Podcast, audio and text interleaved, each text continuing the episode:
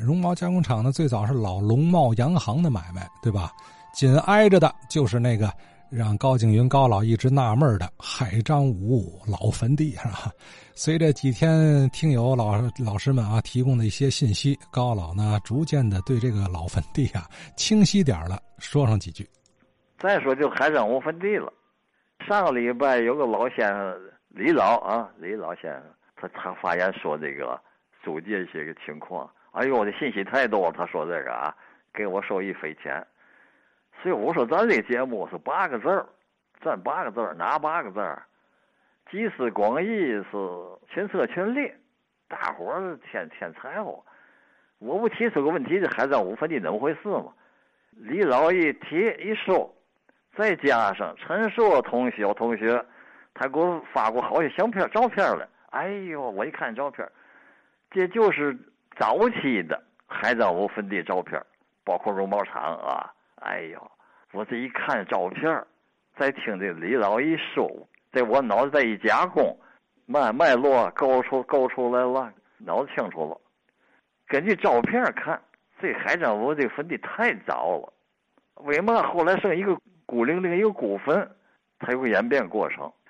从照片上看，这个坟地呀可大了，起码有六七六亩到八亩多大，而且还不是一个坟啊，这一群坟坟群，这一家的坟地，家族坟地，还是我家族坟地，有树，远处就是摘毛厂，摘毛厂的那标题上叫复兴洋行，大概啊，这摘毛，那是犹太人开的啊。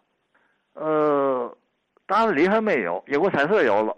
英国彩色还不是房子，是规格一样的摊位和带棚顶的摊位。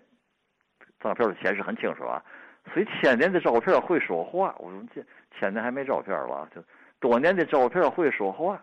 哎，大门里没有，英国彩色跟这坟地接壤，一墙之隔。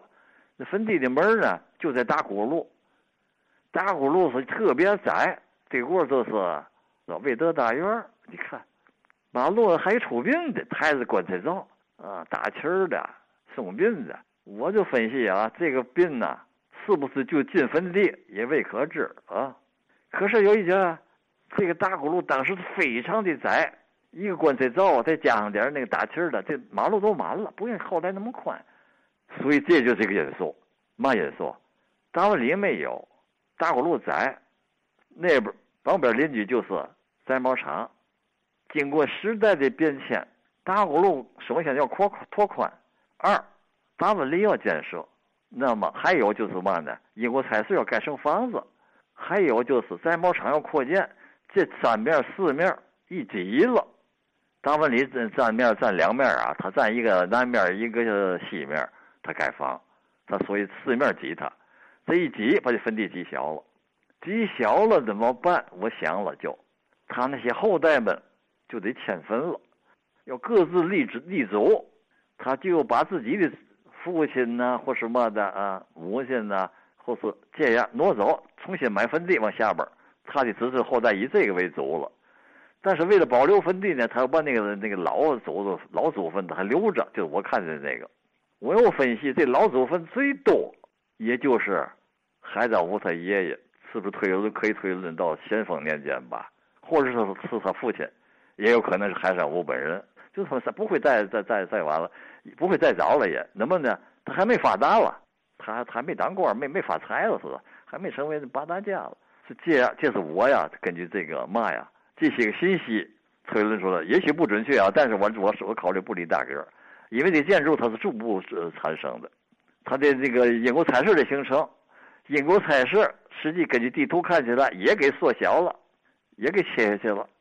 它的西面原来这是很长的，这这英国彩色，所以这样的话呢，这一切的脉络越来越清晰。尽管是一种推论和分析，我不会立大个的。所以一直到解放初期，它还在，说明张家的后代还有人，还保留这个祖坟。到解放以后，多是拆掉，那那个我就不可考了。